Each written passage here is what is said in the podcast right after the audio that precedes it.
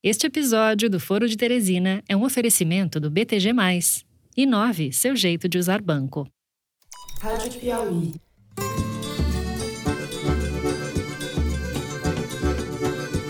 Olá, sejam muito bem-vindos ao Foro de Teresina, podcast de política da revista Piauí. A sensação que eu tenho é que parece que o senhor está meio que brincando com a cara da gente na CPI.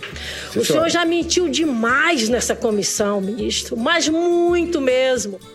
Eu, Fernando de Barros e Silva, como sempre na minha casa em São Paulo, tenho o prazer de conversar com os meus amigos José Roberto de Toledo, aqui do lado. Opa, Toledo. Opa, Fernando. A cidade de São Paulo está absolutamente preparada, se necessário for, para abrir em uma semana 250 leitos de UTI, se necessário for. E Thaís Bilenque, no Planalto Central. Oi, Thaís, salve, salve. Salve, Brasil! Salve, Brasil. Eu gosto quando a Thaís fala salve, Brasil. Não há substância em nenhuma das acusações, porque efetivamente, tanto como eu já disse, o Ministério quanto o IBAMA agem de acordo com a lei e de acordo com as melhores regras. Muito bem, vamos aos assuntos da semana. No primeiro bloco, a semana da CPI da pandemia, foram três dias de depoimentos. O primeiro deles do ex-chanceler Ernesto Araújo, os dois últimos do ex-ministro da Saúde, general Eduardo Pazuello. Em comum, constrangimentos, muitas mentiras e um inequívoco empenho das testemunhas de livrar a cara do chefe pela tragédia de que são todos responsáveis. Acuados, um claudicante Araújo e um arrogante Pazuello acabaram mostrando, mesmo sem querer, que para ser fiel a Bolsonaro é preciso ser infiel à verdade. No segundo bloco, falamos daqueles que sofrem as consequências do que os depoentes da CPI tentam pateticamente negar. A escassez de vacinas compromete a imunização da população do país. A isso se soma o relaxamento das medidas de isolamento social e do uso de máscara. Especialistas já falam na iminência de uma terceira onda de contágio a partir de junho, que pode levar o Brasil a superar a marca trágica de 750 mil mortes até o fim de agosto. No terceiro bloco,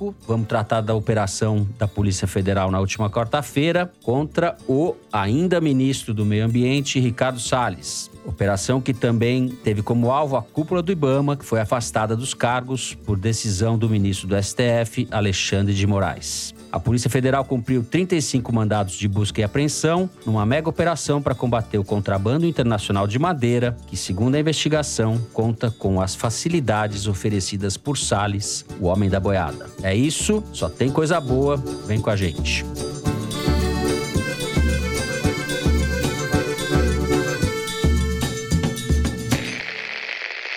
Muito bem. O ex-chanceler Ernesto Araújo e o ex-ministro Eduardo Pazuello depuseram essa semana na CPI da Covid. Ambos mentiram diversas vezes na tentativa de se eximir das responsabilidades pelas mais de 440 mil mortes, assim como mentiram para tentar desresponsabilizar o presidente Jair Bolsonaro pela tragédia. O depoimento de Pazuello era para ter sido concluído na quarta-feira, mas foi interrompido depois que ele passou mal e retomado na quinta-feira. No segundo dia da sessão, o relator da comissão, senador Renan Calheiros, disse num dado momento que Pazuello mentiu ao menos 14 vezes. Mentiu bem mais. E se for contar as repetições, então, são dezenas de mentiras. Para dar alguns poucos exemplos, ele disse que, abre aspas, não foi formalizado nem foi interrompido nada no ministério, nunca houve a ordem, se referindo à vacina do Butantan, o que é uma flagrante mentira. A imagem do Bolsonaro dizendo que ia mandar interromper é mais do que conhecida. O Pazuello disse que as medidas de isolamento social não são cientificamente comprovadas. Mentira, quanto mais. Ele nunca defendeu o isolamento porque não podia contrariar Bolsonaro e falou que o número de mortes da Covid no Brasil nunca foi escondido, o que também é uma mentira. A imprensa teve que se organizar porque o governo passou a omitir o número de mortes. Thaís, qual é o saldo que a gente tira dessa semana de depoimentos? Nessa quinta-feira, no começo da tarde, é, depois de todas essas mentiras que o Pazuello contou, o senador Rogério Carvalho, do PT de Sergipe, usou lá os seus minutos de microfone para pedir que o Ministério Público avaliasse né, medidas para punir o depoente por falso testemunho saiu da sala em seguida, depois que fez esse comentário, encontrou Marcos Rogério, que virou o porta-voz do governo na CPI, pelo DEM, Marcos Rogério cumprimentou efusivamente seu colega Rogério Carvalho. Parabéns, você está muito afiado, está indo muito bem. E o Renan Calheiros, lá dentro da sala, tomou a palavra e disse: Bom, diante desse depoimento cheio de contradições, nós devemos. Aí começou a formar aquele clímax. Ele falou: contratar uma agência de checagens.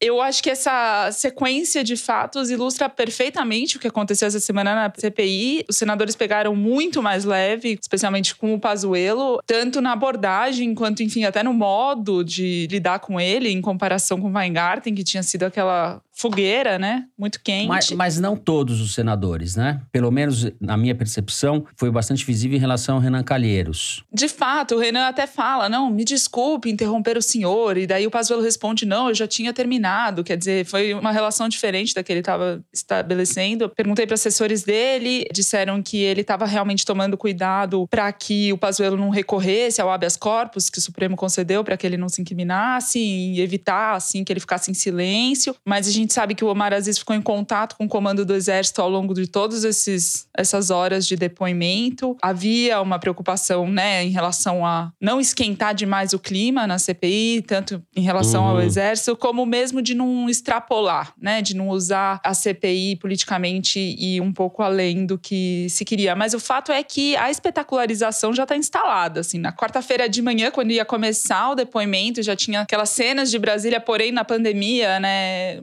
Monte de repórter em volta do Renan Calheiros andando com ele pelos corredores para chegar no corredor que finalmente daria na sala da CPI, câmera, holofote, tudo ligado. E aí todos eles riram. E daí o que, que era que eles estavam falando? Eles estavam perguntando: e aí, o Pazuello vai vir fardado ou não vai? E aí o Renan responde: depende do estilista dele. E todo mundo ri. E aí realmente tinha uma preocupação com a imagem. Pazuello usou aquela gravata que ele usa, né, com frequência em público, verde, azul e amarela. O Lula falou: não, essa gravata é o que uso. O Randolph Rodrigues estava com gravata toda estampada, chamando bastante atenção. O Ciro Nogueira com uma gravata laranja choque. O Renan Calheiros usando as redes sociais, né? Ele deu um. resolveu fazer uma transmissão quase que ao vivo e muito interativa, pedindo para os internautas, como dizia Dilma, né? As perguntas dos internautas, fazendo enquetes e até lançou esse bordão objetivamente excelência, objetivamente, aí muitas memes e figurinhas e tal. Bom, o depoente passou mal e foi atendido pelo Otto Alencar, que é médico, né, além de senador, e o Otto Alencar ficou inconformado depois que o Pazuello foi embora dizendo que não tinha passado mal coisa nenhuma, porque ele falou: "Não, ele estava pálido,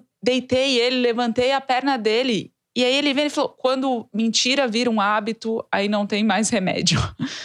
a CPI, como um colegiado, encomendou uma pesquisa ao Data Senado, e aí a pesquisa mostra que 65% da população brasileira sabe que a CPI está acontecendo, grande parte deles acompanham o dia a dia da CPI, e a insatisfação em relação à condução da pandemia é muito grande. 79% acham que a vacinação está muito lenta, 86% querem tomar a vacina, portanto, você vê daí o estado de espírito, 62% acham que a vida piorou durante a pandemia. E eu acho que isso, não sei, a qualidade dessa pesquisa, não entrei nesse mérito, mas daí você tira um pouco como que eles estão, os senadores que não são aliados ao governo, estão pautando sua, sua conduta, né? Só para contar um pouco mais de como tá lá nos corredores. Assim, a entrada na sala da CPI é exclusiva para os senadores, para a pessoa que vai depor e pouquíssimos assessores. Então, a bagunça toda acontece num corredor anterior. E aí tem telão montado, dois telões montados e duas áreas para as equipes de jornalismo transmitirem ao vivo, púlpitos para as entrevistas, tem até cão farejador para identificar explosivos e armas, enfim. Essa questão toda da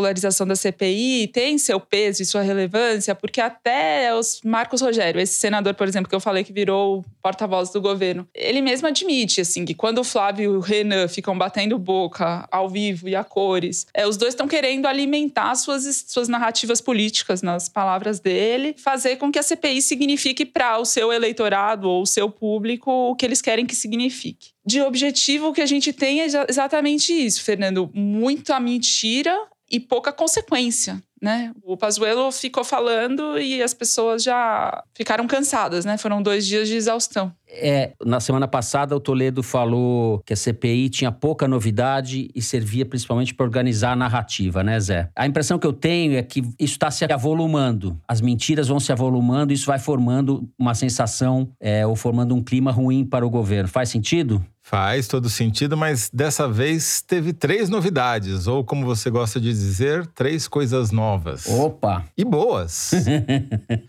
Vamos lá, então. Primeiro, a nação ficou sabendo o que, que é síncope vasovagal, que é uma coisa importante, né? A gente saber porque... É importante e subdiagnosticada. exatamente. Né?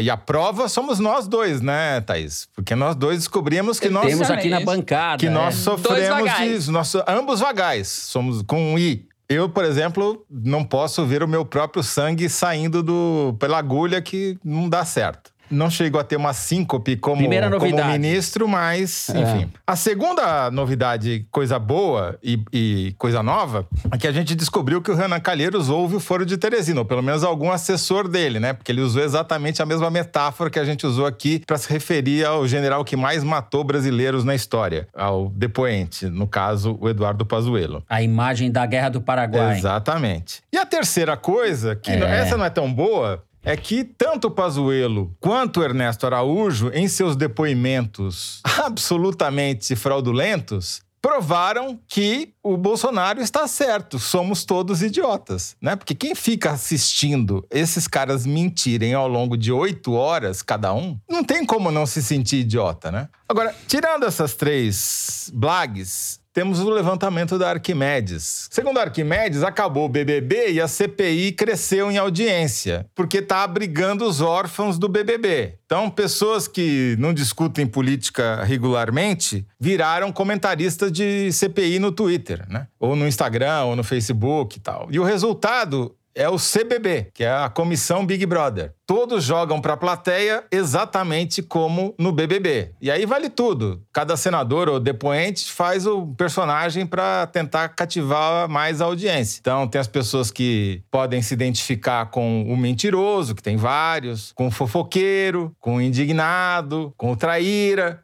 Agora, nessa semana de audiência alta, graças aos depoimentos do Ernesto Araújo e do Eduardo Pazuello, o Bolsonaro perdeu de novo de 7 a 3, que está virando já um placar clássico. Toda hora ele perde nas discussões, nos debates por esse placar. Dessa vez foi 73% de menções negativas ao Bolsonaro e 27% positivas ao governo. Não creio que a gente vá ver um nocaute nessa CPI. Ou seja, não vai ter um golpe uhum. de misericórdia que vai levar inexoravelmente ao impeachment, nada disso, absolutamente nada disso. O que a gente está vendo é um processo de desgaste lento. Aquela luta de boxe um pouco enfadonha, que tem um, lutador bem melhor que o outro, que fica acertando os socos, mas nenhum soco muito forte. E aquela luta vai um, dois, três, cinco, dez, quinze rounds e não acaba nunca. E o cara cara eventualmente ganha por pontos. Eu acho que a conta da oposição é essa, é provocar um desgaste cada vez maior do Bolsonaro, ajudada pelo andamento da pandemia, que como a gente vai falar nos próximos blocos, infelizmente está apontando para uma terceira onda uhum. e, portanto, impedindo uma retomada da economia que é o que realmente importa para o Bolsonaro, né? E o que eu vejo assim do ponto de vista político mais amplo o que está se formando lá no horizonte é uma espécie de vaga oposicionista. E ela está chegando mais perto da praia, mas ainda está a uma distância considerável e não começou a quebrar a onda ainda, portanto não dá para saber se alguém vai poder surfar essa onda. Quem está mais bem posicionado para surfar é o Lula, indiscutivelmente por todas as pesquisas que a gente tem visto. E para o Bolsonaro, que está lá no outro canto da praia, tentando pegar uma outra seção da onda que quebre para o outro lado, o que melhor pode acontecer para ele é essa onda oposicionista se dividir em mais de uma seção e daí você ter mais de um surfista surfando essa onda e com isso ele poderia eventualmente se beneficiar. A própria CPI uhum. acabou sendo uma metáfora dessa frente ampla que todo mundo fala, mas que ninguém sabe exatamente o que, que é. O que me parece é que ela, de alguma maneira, já está sinalizando quais são os partidos e quais são as figuras políticas que vão se posicionar contra o governo e aquelas que vão se manter com o governo. E se o surfista principal, eventualmente o Lula, conseguir organizar essa frente da maneira como ele gostaria, ele vai precisar necessariamente colocar o PT em segundo plano e se juntar do centrão a ex-tucanos, uhum. passando pela, pelos partidos de esquerda. Vai, vai ter que fazer uma salada ideológica. Agora, isso implica o PT abrir mão de candidaturas majoritárias, como você mesmo já falou em outros programas, provavelmente em São Paulo, eventualmente no Rio de Janeiro, em Minas Gerais, e em prol de outros candidatos que ele vai apoiar explicitamente a governador ou até implicitamente, né? Tipo, quem uhum. sabe ele não apoiará um candidato de outro partido em São Paulo, né? Que não o Guilherme Boulos. Essa, ó, você tá melhor que o Adnei. Eu não, de jeito nenhum, é. jamais, jamais, jamais. É. Mas é, eu acho que é isso, Fernando. Eu acho que a, que a CPI aponta para. Ela é meio que uma prévia do que a gente vai assistir de hoje até outubro de 2022. E lembrando que realmente o que importa, é. como em toda novela, são os capítulos finais, ou seja, o que vai acontecer com a economia a partir de maio, junho de 2022. É aí que a gente vai realmente ter uma noção do, do futuro.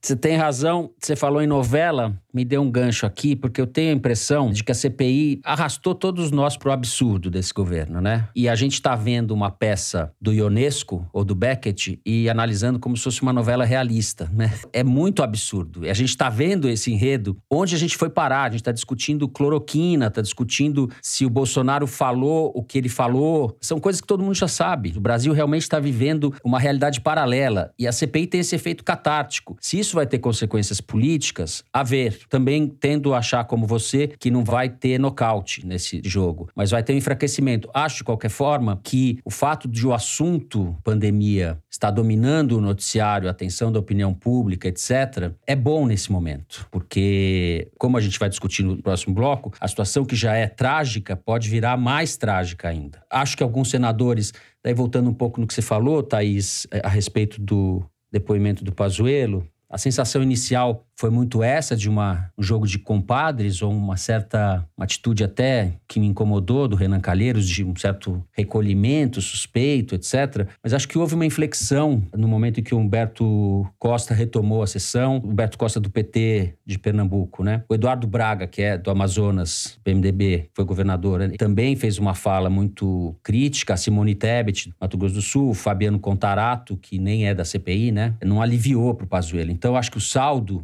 apesar desse clima de camaradagem por parte de alguns e do vexame dos governistas, os governistas é, dão de 10 no Dorico Paraguaçu, né? É uma vergonha, assim, ver os caras falando. Eu começo a rir de desespero. Apesar disso tudo, acho que houve algum ganho em prol da verdade, sabe? Acho que o que importa é aparecer a verdade, por mais redundante que isso pareça. Bom, Diretora, já estamos estourando aqui. Como diria o Galvão Bueno, vai se criando um clima terrível, não é? O Galvão e, e o Adnet, né? Nossa, eu nem deveria ter cometido essa insensatez de fingir que eu imitei. Não é, foi uma imitação, isso foi só um, uma alusão. Vou treinar, tá? A gente encerra o primeiro bloco por aqui. No segundo, vamos falar do agravamento da pandemia, da falta de vacinas. A gente já volta.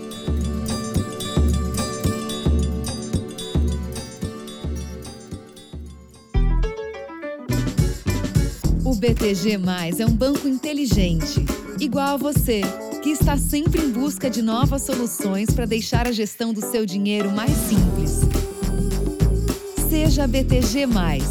Aqui você recebe dicas e orientações baseadas nos seus hábitos financeiros para tomar as melhores decisões e facilitar o seu dia a dia. BTG. Inove seu jeito de usar banco. Baixe o app.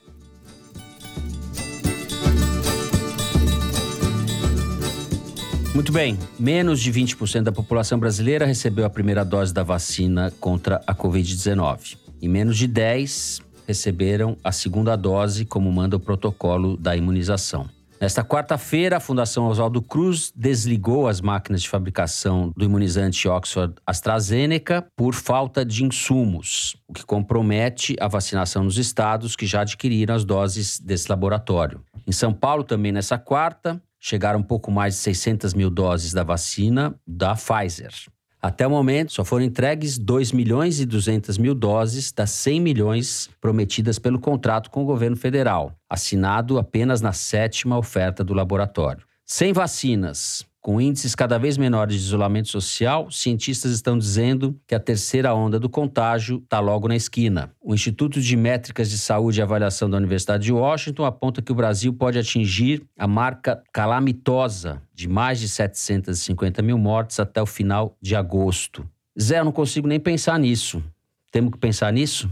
Não adianta pensar nas mortes, né? Tem que pensar em alguma maneira em evitar chegar nesse número aí que acho um pouco catastrofista demais, mas não é que seja totalmente desprovido de base. Se você for em alguns desses painéis de acompanhamento da pandemia, como por exemplo o GeoCovid do Map Biomas, já dá para ver claramente que a média móvel de novos casos está ascendendo, apontando para uma terceira onda. Né? Uhum. Claro, varia de estado para estado, tem estados que estão tá crescendo, tem estados que está estável, mas mesmo essa medida que é muito imperfeita, porque o Brasil testa muito pouco e muito mal e com muito atraso, mesmo essa medida já está apontando. Agora, se você pegar indicadores mais sensíveis, e aí tem um que eu gosto muito, que é o do Observatório Covid-19 BR, que faz o que eles chamam de nowcasting, que é projetar o presente, não projetar o futuro. Por que projetar o presente? Ora, usa os dados do presente. O problema é que os dados são muito ruins, demora muito para você atualizar o número de casos, chega com muito atraso. Então, eles desenvolveram técnicas ou adaptaram técnicas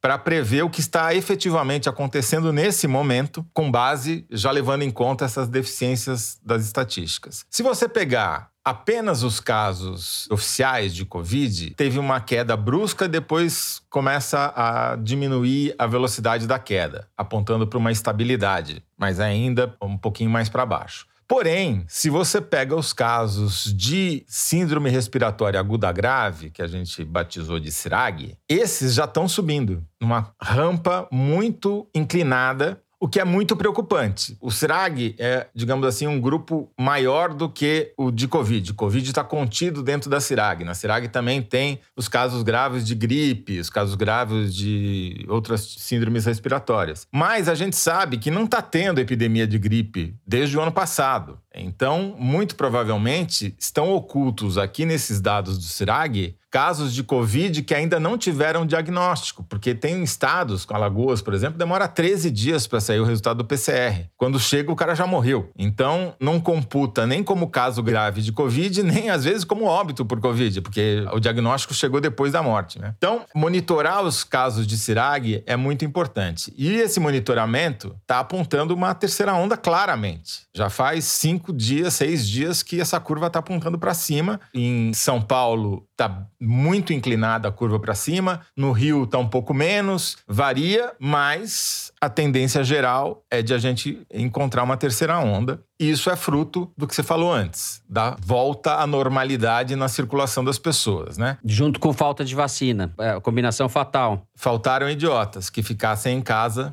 né? Como nós, ou como o Bolsonaro chama a quem não sai na rua, né? Tem dois fatores que agravam essa terceira onda. Uma Mônica Bergamo publicou na coluna dela, que é o seguinte: a segunda onda do começo do ano, ela começou num patamar de pequena lotação dos hospitais e das UTIs, porque você tinha passado por um período longo de desaceleração da epidemia. Agora, essa terceira onda está muito colada na segunda onda. Foi um vale profundo, assim, que está formando um V. Não é o V da recuperação do Paulo Guedes, é o V da recuperação do vírus. E, por conta disso, as UTIs já estão num grau de lotação muito alto.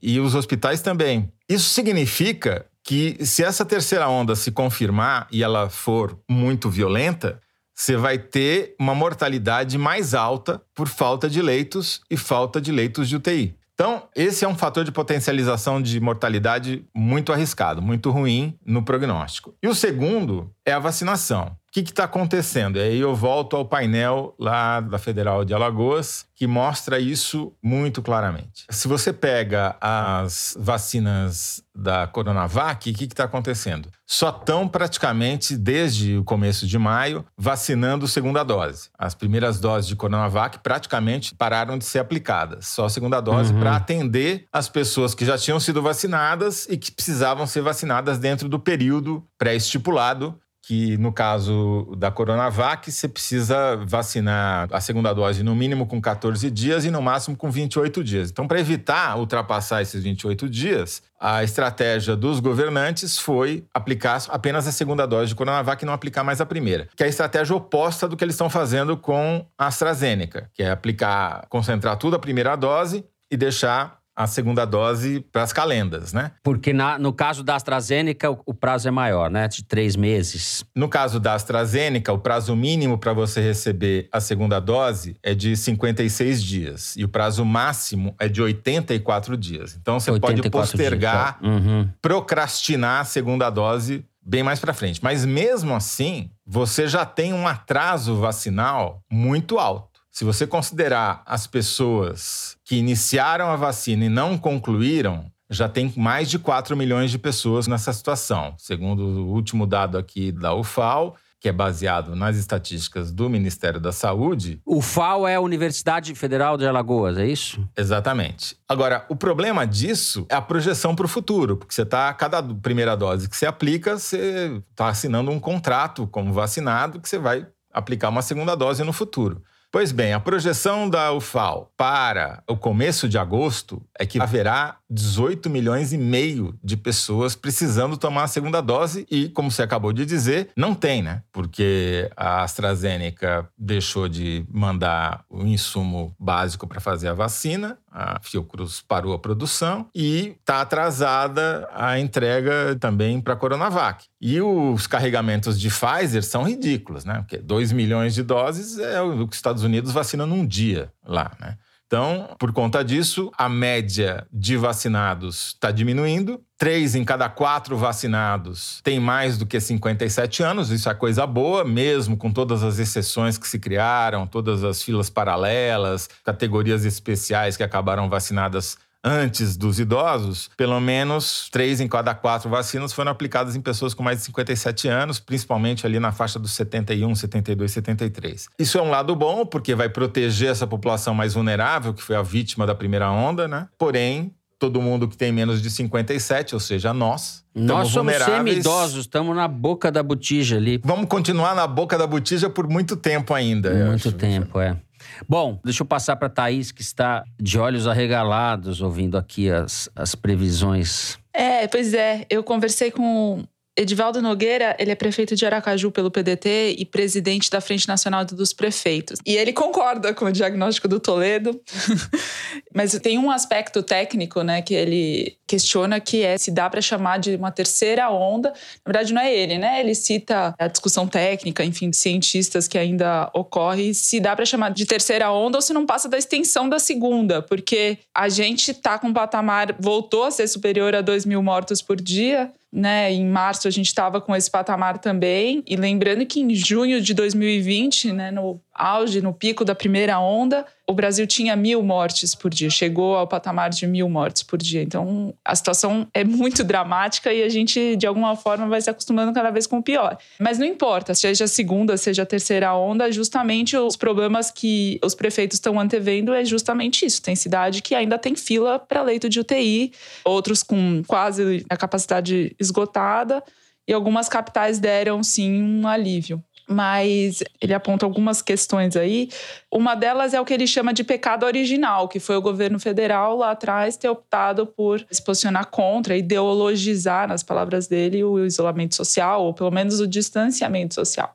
E ele usa uma analogia de pai e mãe dando ordens contraditórias para o filho, né? O pai fala sai, a mãe fala fica, os cidadãos ficam. Mas faltou mãe nesse negócio, porque o governo só falou sai, né? Mas aí vem os estados e municípios tentando baixar decreto, tentando dizer fica, e aí a criança fica desorientada. E essa é, na verdade, uma das explicações para a resistência da população em aderir. Por exemplo, Aracaju, a cidade que ele comanda, está com um índice de isolamento de 35%, mais ou menos. Ele fala que 70%, que é o índice ideal, eles só conseguiram atingir no comecinho, março, abril de 2020, nunca mais. Ele fala que é muito difícil. E o consórcio que os municípios formaram para tentar comprar vacina, quando começou a ter negociação por vacina, né, quando as vacinas começaram a sair, fracassou. Obviamente, a gente até já tinha dito isso aqui no foro, que eram tentativas mais políticas do que práticas, porque não tem vacina. E aí, um dos problemas que os prefeitos estão enfrentando com as variantes, a P1 atingindo mais jovens, justamente uma das explicações é a vacinação nos grupos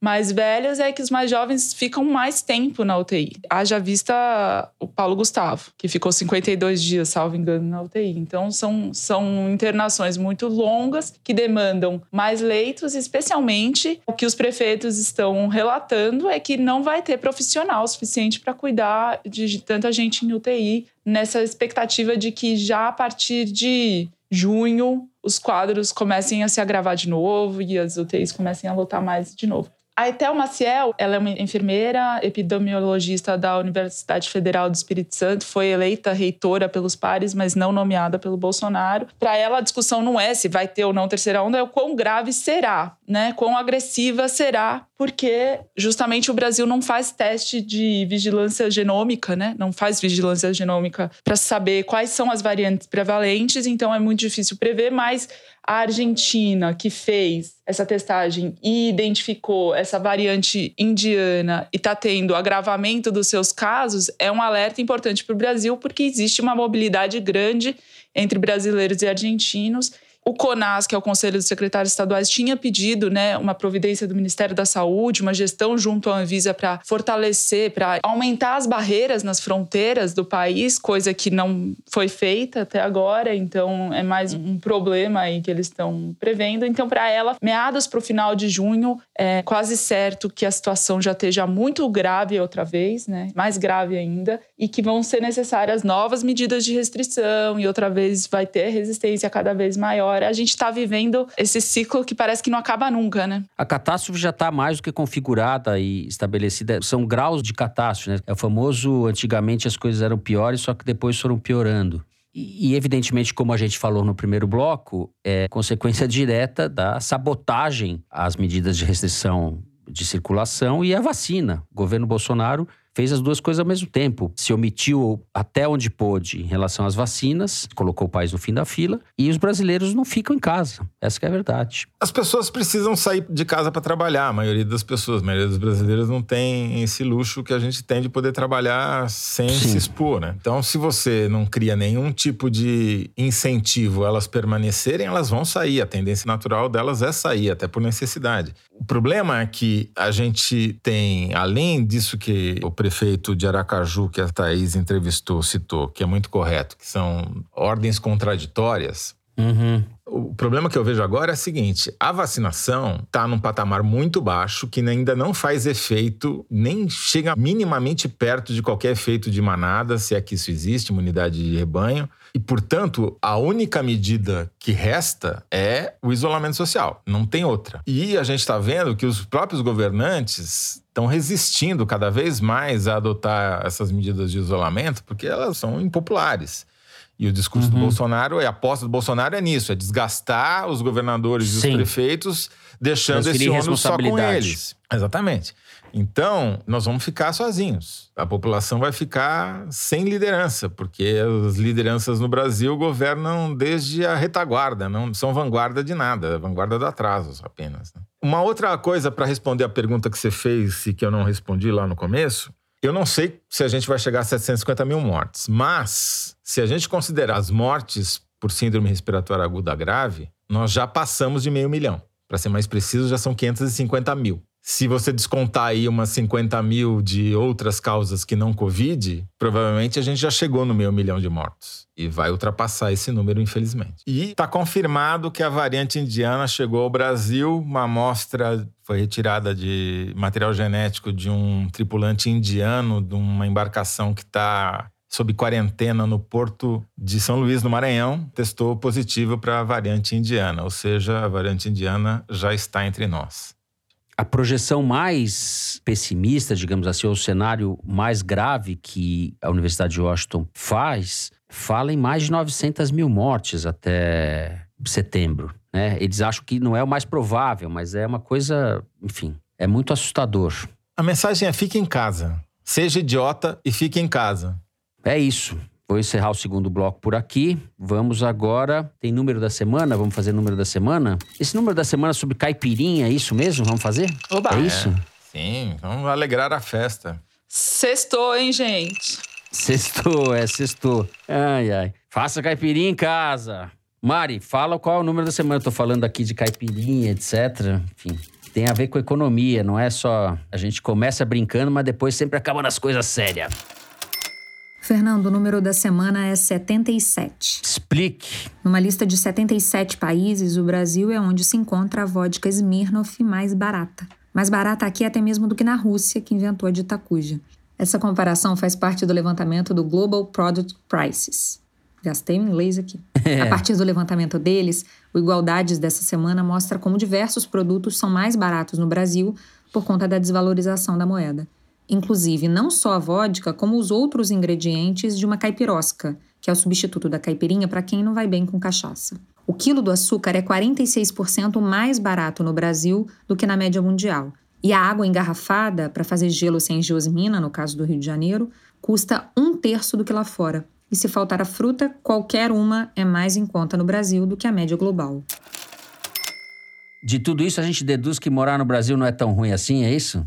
Então, a conclusão, Fernando, é que o Brasil, além de a roça do mundo, né, a fazenda do mundo, que é a- foi a famosa manchete do Le Monde 10 anos atrás, é também o bar do mundo. Dá para comprar com que você gasta para comprar uma dose de vodka na Malásia, você compra 10 no Brasil, por exemplo. Você é a dose, a Então- vodka mais barata, mas é a vodka russa. É isso que eu quero saber, Zé. Agora é o Não, momento mas a de... vodka momento Smirnoff de... fabricada na Rússia é russa.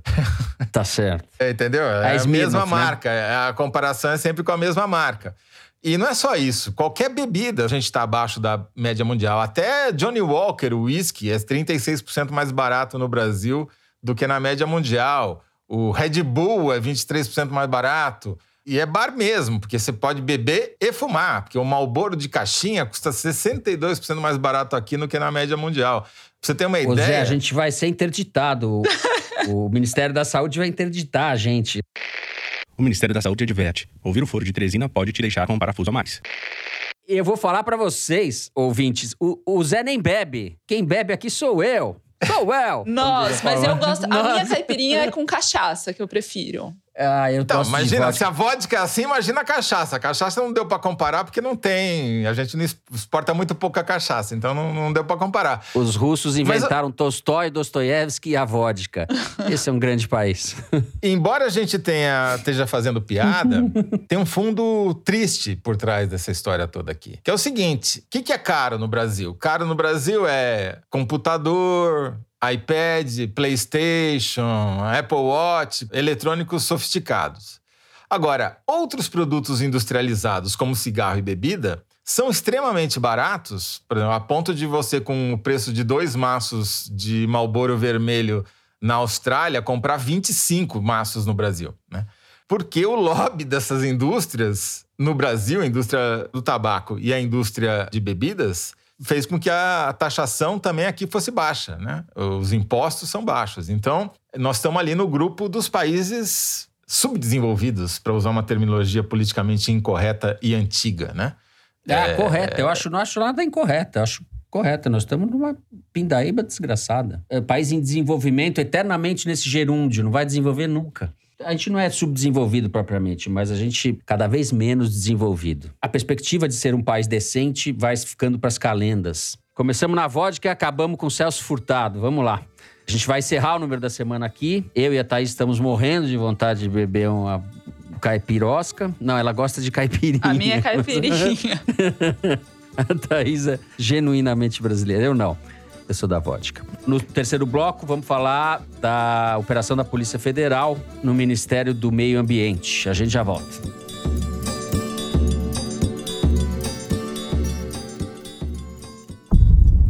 Evandro Caetano, de 7 anos, desaparece misteriosamente. Possível ligação entre o desaparecimento de crianças e a morte do garoto Evandro, de 6 anos. Você está dando a entender que essa criança pode ter sido vítima do ritual de magia negra? O garoto não foi morto no mesmo local onde o corpo foi encontrado. Ninguém foi atrás para saber o que tinha acontecido. O caso Evandro, nova série original Globoplay. Agora para assistir e ouvir quando e onde quiser.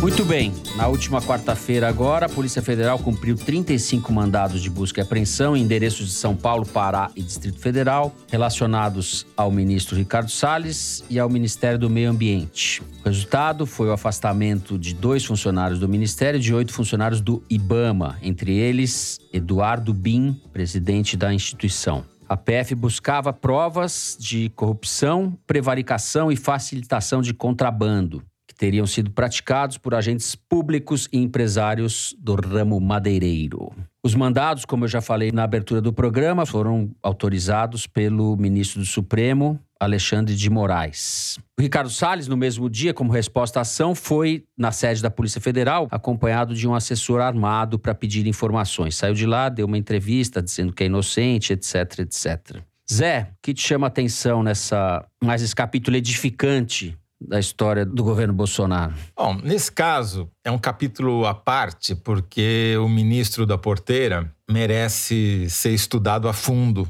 porque, vamos lembrar, ele tentou ser eleito, não conseguiu pelo Novo como deputado, a origem dele é o governo Alckmin, ele se projetou para a política prestando serviços para o Alckmin, foi secretário particular, depois foi promovido, foi secretário de Meio Ambiente, né? Sempre com essa visão de acabar com qualquer tipo de fiscalização, de controle sobre as ações empresariais, em todos os sentidos também, todas as empreitadas para destruir o meio ambiente. Basicamente é isso. Nesse caso específico, a gestão do Ricardo Salles à frente do Ministério do Meio Ambiente tem sido destruir o IBAMA, destruir o principal órgão de fiscalização. Então, nunca houve tão poucos funcionários no IBAMA como há hoje ele militarizou toda a estrutura do órgão, levou para lá um monte de coronéis, majores e oficiais da Polícia Militar de São Paulo. E alguns desses militares foram destituídos ou foram suspensos dos seus cargos como diretores do IBAMA nessa operação que teve a chancela do ministro Alexandre de Moraes. Por que, que eu estou falando isso? Porque são dois movimentos paralelos, uma espécie de ataque em pinça para destruir o meio ambiente do país. De um lado, você tem empresários inescrupulosos que estão querendo legalizar algo ilegal, que é a exploração de madeira na Amazônia. E o mais incrível é que essa história começa nos Estados Unidos com a apreensão de uma carga de exportação de madeira brasileira para lá, da Amazônia, que os americanos falaram: escuta, essa documentação aqui é falsa, isso daqui está errado. Isso foi desaguar nessa operação de ontem. Ou seja, começou nos Estados Unidos, porque se dependesse do Brasil, não teria começado, porque aqui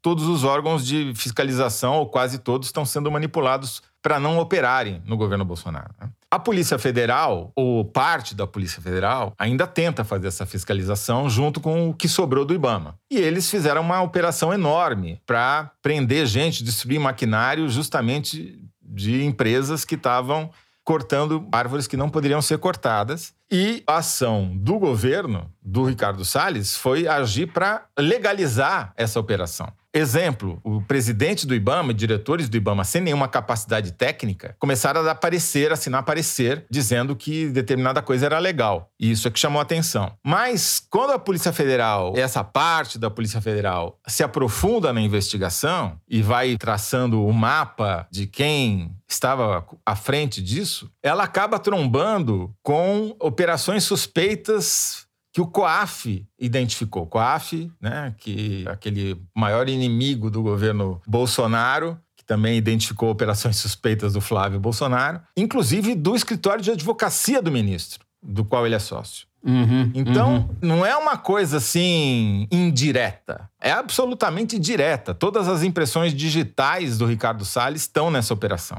Porque ele não é o dono da boiada. Ele só é o cara que está destruindo a cerca e a porteira para a boiada passar. Mas, ao mesmo tempo, tem uma outra fonte de problemas nessa área ambiental, que são as corporações policiais militares. Existia um projeto do Bolsonaro, quando era deputado, de dar aos policiais militares o direito e o dever de fazer fiscalização ambiental e, portanto, poder aplicar multas. Esse projeto caducou, mas daí um outro deputado, que também é oficial policial militar, reapresentou o projeto e a Carla Zambelli, que é casada com outro oficial policial militar, na Comissão de Meio Ambiente da Câmara, fez esse projeto andar. E ele prevê justamente transferência das competências que hoje são exercidas, por exemplo, pelo IBAMA, para os policiais militares. Sendo que a Polícia Militar não tem nenhuma capacidade técnica para dizer se algo na área ambiental é legal ou é ilegal, e muito menos capacidade administrativa para cobrar multa, aplicar multa. Ou seja, fico me perguntando por que, que policiais militares querem ter essa capacidade, já que eles não conseguem operacionalizar isso. Uhum. Espero que não Perfeito. seja para fazer chantagem com os multados, né? Opa. Longe de mim acreditar nisso. Agora, por outro lado, você vai destruir o IBAMA. Então você fica sem nada, acaba com o que existe e cria supostamente uma alternativa que não vai funcionar. Perfeito. Por que, que o Ricardo Salles ainda é ministro do Meio Ambiente? Pelo menos enquanto estamos gravando o programa. É, até o fechamento desta edição, ele segue ministro e tem declarações como a do Eduardo Bolsonaro, que saiu em defesa do Ricardo Salles. Ele compartilhou uma notícia do Conexão Política, um site ligado a eles, dizendo que o Bolsonaro não pretende demitir o Salles após essa autorização. E aí ele ainda comenta: o Salles é o melhor ministro do meio ambiente da história desse país. O resto foram ministros. Quando ele deixou passar a boiada em abril de 2020, né, naquela reunião que ele falou isso ao lado dos outros ministros para o presidente da República, ele abriu também uma porteira para um cerco a ele de gente grande. Então, vou recapitular aqui algumas das consequências dessa declaração dele. Em seguida, né, em julho, 12 procuradores pediram o afastamento dele por improbidade administrativa, desmontar o Ministério do Meio Ambiente. Dois partidos, PSB e Rede, pediram abertura de investigação no Supremo Tribunal Federal, coisa que o Procurador-Geral da República arquivou. E aí, agora em abril, de novo, o delegado da Polícia Federal, Alexandre Saraiva, que era então o chefe da superintendência no Amazonas, fez essa notícia crime né, para o Supremo pelo fato de ele considerar que o Salles estava atrapalhando as investigações, o que desencadeou uma reação no Ministério Público de Contas, que pediu ao Tribunal de Contas da União o afastamento temporário por ingerência indevida do Salles. Sete partidos protocolaram pedido de CPI. Agora, em maio, teve essa operação, né, que vocês acabaram de descrever, que não deixa de ser uma resposta da Polícia Federal muito contundente ao afastamento do delegado Saraiva da chefia lá no Amazonas. Então, se caiu um, vieram uma centena de agentes para fazer uma operação em três estados diferentes.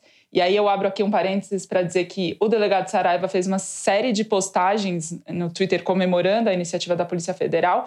Queria destacar a postagem que ele fala do Raul Seixas, dizendo que não adianta você vir me dedetizar, falando de barata, de inseto. Você mata uma, vem outra em meu lugar. E foi justamente o que aconteceu, né? A reação do Ricardo Salles de ter ido com um assessor armado para a Polícia Federal, segundo um delegado com quem eu conversei, poderia por si só ensejar uma prisão dele por coação no curso do processo. Claro que se a Polícia Federal fizesse isso, estaria comprando uma briga maior ainda do que a que comprou, não foi feito, mas a atitude dele é uma atitude que para a Polícia Federal tem nome e sobrenome. A polícia não só fez essa operação ontem, como vai pedir para desarquivar a investigação que o Aras arquivou lá atrás, né, no ano passado, sobre a declaração do Salles de deixar passar a boiada. É, deputado pediu à justiça para tirar o Salles imediatamente do cargo. Outro deputado quer convocar o Salles na Câmara dos Deputados. É um cerco em todas as frentes: política, judicial, policial, enfim.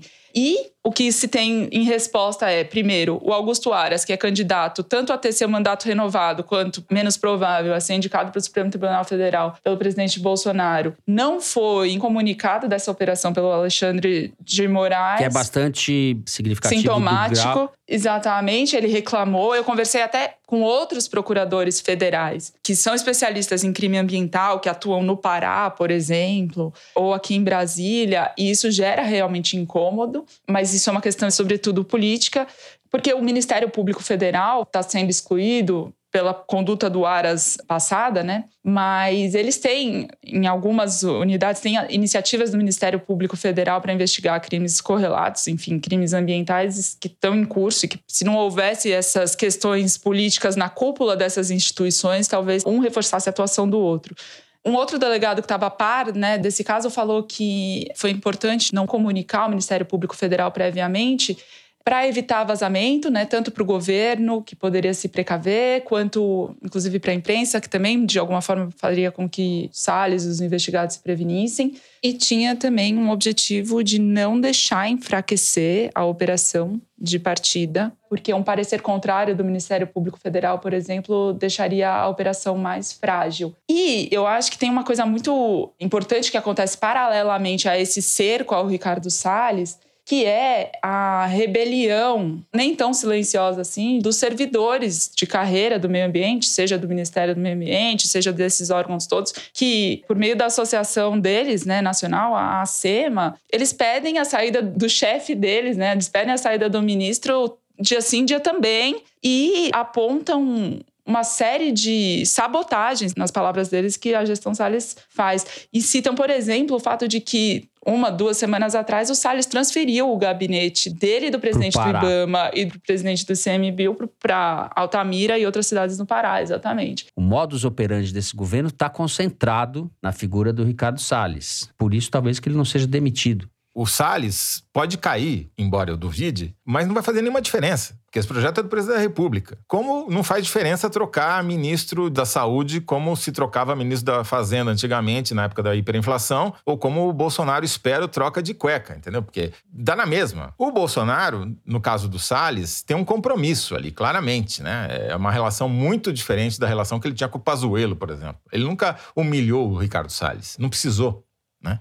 O Ricardo Salles é mais obediente, ele se antecipa ao chefe. Sempre foi um puxa-saco, né? A minha conclusão é: vai ficar cada vez mais difícil para o Brasil justificar qualquer coisa no âmbito internacional, você tendo um cara que é acusado de crime ambiental, de envolvimento com crime organizado ambiental, e mesmo que trocar, não vai mudar nada. Você vai ter que trocar o presidente. A solução é clara e é essa. E vai ter que ser pela urna, porque impeachment não vai acontecer.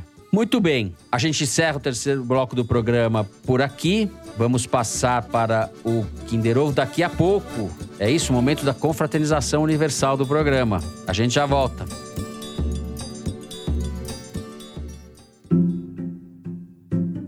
Imagine receber em casa o novo livro de Helena Ferrante antes dele chegar às livrarias. Ou descobrir primeiro as obras que inspiram grandes produções, como as séries Pátria e Lovecraft Country. Assim é o Intrínsecos, o clube do livro da editora Intrínseca. Todo mês você recebe um livro inédito e lê em primeira mão obras de grandes autores e de novos nomes da literatura mundial. Acesse intrínsecos.com.br e descubra todo mês um bom livro. Muito bem, é chegado o momento do Kinder Ovo, em que o Toledo tem brilhado sozinho. Eu vou fazer uma CPI do Toledão. CPI OPA. O Toledo tá acertando todas as. É o esquema OPA. Vamos lá, solta aí, Mari, quero ver. O político não tem que ter foro privilegiado, porque o nome já diz que é foro privilegiado. A única coisa que eu realmente defendo para um político é a imunidade parlamentar, o direito à palavra. Joyce. A palavra. Ele subir à tribuna e poder esculhambar, seja quem for, quando estiver fazendo alguma coisa errada porque isso é o poder, né? No parlamento se parla. Você tem que isso. falar no parlamento. Falar, a amiga da Thaís, falar. Joyce Russell, A Tava meio camarada. a pessoa faz um perfil dela, convive com a mulher durante meses e meses Exato. e meses e meses, ouve todos os vídeos dela na internet assim, você foi minha camarada, mas você também me colocou naquela situação de que se eu errasse, acabava para mim. Era daqui para casa. Era eu já tô isso. em casa.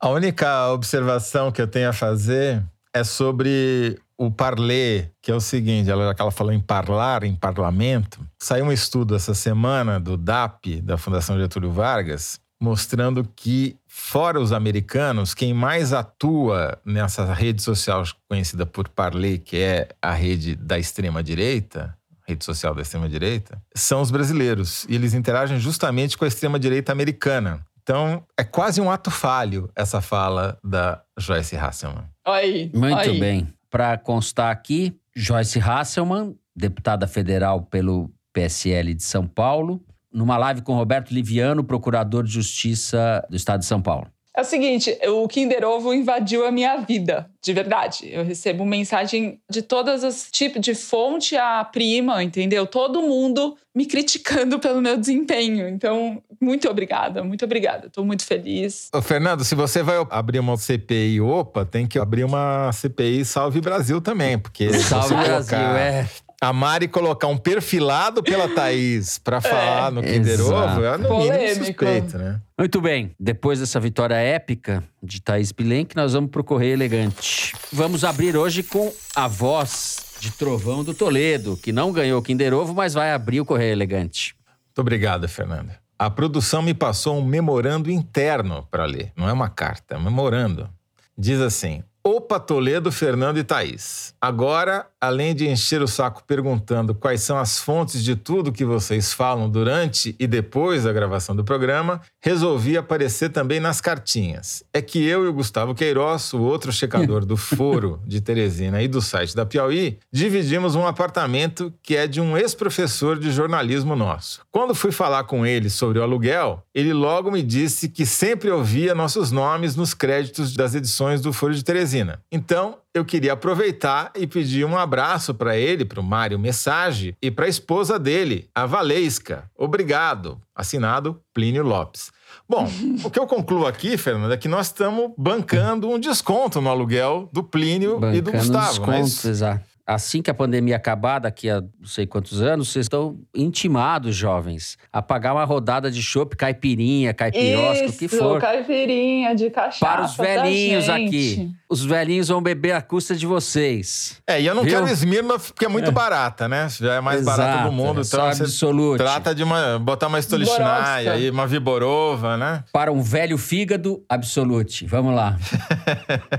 Vou ler uma carta da Anne Caroline Bispo. Conheci o foro no começo da pandemia. De lá para cá, o podcast virou meu fiel companheiro. Todas as minhas fases e atividades durante o tempo confinada, o podcast estava comigo. Desde arrumar a casa até sofrer de amor escutando o foro. Digo isso porque no meio da pandemia acabei terminando um relacionamento amoroso e para não ficar pensando no ex, escutava vocês. Isso me distraía e eu acabava deixando de sofrer pela desilusão amorosa e começava a sofrer pelo Brasil. Tirei a lição de que a gente só esquece algo ruim com algo pior, não é mesmo?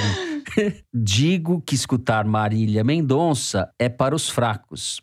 Sofri e superei escutando o foro e falando sobre política. Espero tirar a sorte e vocês visualizarem esse e-mail. Abraço para todos.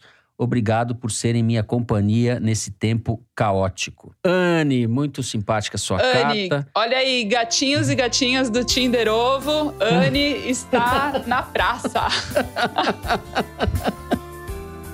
É isso aí. Eu tô com a mensagem do Breno Defante. Opa, pessoal, tudo bem? Gostaria de contar para vocês de um sonho que eu tive. Sempre ouço o foro de segunda para poder começar a semana de forma otimista. E na noite do último domingo para segunda, sonhei É que estava... né? eu sonhei que estava em uma estrada de terra, dentro de uma Paraty marrom, com o Toledo. Definitivamente masoquista. O cara estava em alta velocidade e eu gritava: Não pisa tanto, Toledo, não pisa tanto. Não mas sei, uma de Paraty verdade. marrom? Uma Paraty marrom? É, uma mas Paraty isso que é marrom numa sonho. estrada de terra. Não sei de verdade interpretar esse sonho. Bom, eu também não sei interpretar esse sonho. Usa aí sua psicanálise, Fernando. Freud diria o quê? Ah, Freud, essa hora está estarrecido com tanta loucura. Eu só, Eu não sei só nem- posso dizer É. em, minha, em minha defesa que eu só tive uma Brasília branca, nunca tive Paraty, muito menos marrom. eu preciso fazer um desaforo aqui. Mauro Paulino, diretor executivo do Datafolha, me mandou uma mensagem simpática depois de ter ouvido o foro da semana passada. Grande Mauro. Para dizer de que não há nenhum indício, ao contrário do que eu falei, da hipótese que eu levantei, de que haja uma recusa maior por parte dos bolsonaristas a responder pesquisas do Datafolha. Que, na verdade, o que eles percebem é o contrário, que os bolsonaristas são orgulhosos do próprio voto e querem responder à pesquisa. Uhum. Aí ele mandou até um vídeo de um cara postou numa mídia social aqui dizendo que, mostrando, olha, eu quero dar entrevista pro Datafolha, mas o pesquisador não quer me entrevistar, tal. O que, obviamente, tem que ser feito. A pesquisa é aleatória, você não pode pegar quem se voluntaria para participar dela, né? Então aqui está registrado a observação do Mauro Paulino, meu amigo Mauro, que não tem viés anti-bolsonarista na amostra do Datafolha. Deixa eu aproveitar para mandar um abraço para o Mauro também, parceiro dos anos de Folha e ah, grande então eu também quero dar um abraço pro Mauro, também É, foi meu parceiro Mauro nos anos de. Folha. Sim. Mauro foi o personagem mais abraçado da história do Folha de Teresina, né? Salve, salve, Mauro. Bom, e já que estamos de abraços sobrando por aí, vou dar um abraço para o Sobreira, Geraldo Sobreira, jornalista de Brasília, velho companheiro também, que é ouvinte do Foro. O Sobreira, que é, entre outras qualidades, tinha talvez a fama de ter as melhores cantadas. E daí tem uma história maravilhosa dele cobrindo alguma coisa que estava acontecendo numa comissão da Câmara dos Deputados e ele estava sentado do lado de uma repórter bonita. Aí a repórter falou: Ó, Sobreira, espera aí que eu fico olhando aí para mim o que está acontecendo, que eu vou ali na comissão do lado e já volto, né? E daqui a pouco a moça voltou e perguntou pro Sobreira. E aí, Sobreira, saiu alguma coisa de bom? Ele falou, saiu, mas já voltou. Ah. foi rápido, foi rápido. Sobreira. Muito bem, com esse toque de antigamente, né, do Sobreira. Acabou, a Mari já tava, acabou. Agora é isso, né? Muito bem. O Foro de Teresina é uma produção da Rádio Novelo para a revista Piauí, com a coordenação geral da Paula Scarpim. A direção é da Mari Faria, a produção do Marcos Amoroso. O apoio de produção é da Cláudia Holanda, a edição é da Evelyn Argenta e do Tiago Picado. A finalização e a mixagem são do João Jabassi, que também é o intérprete da nossa melodia tema, composta por Vânia Salles e Beto Boreno. A Mari Faria também edita os vídeos do Foro Privilegiado, o teaser do Foro que a gente publica nas redes da Piauí. A nossa coordenação digital é feita pela Kelly Moraes e pela Juliana Jäger. A checagem do programa é do Plínio Lopes e do Gustavo Queiroz. O Foro de Teresina foi gravado em nossas casas com o apoio do Gustavo Zisman. Eu me despeço dos meus amigos José Roberto de Toledo. Tchau, Toledo. Tchau, Fernando, pisando leve. Pisando leve. Thaís Bilenque, a nova rainha do Kinder. Tchau, Thaís. Tchau e vamos pra Felicidade dela. É isso, gente. Até a semana que vem.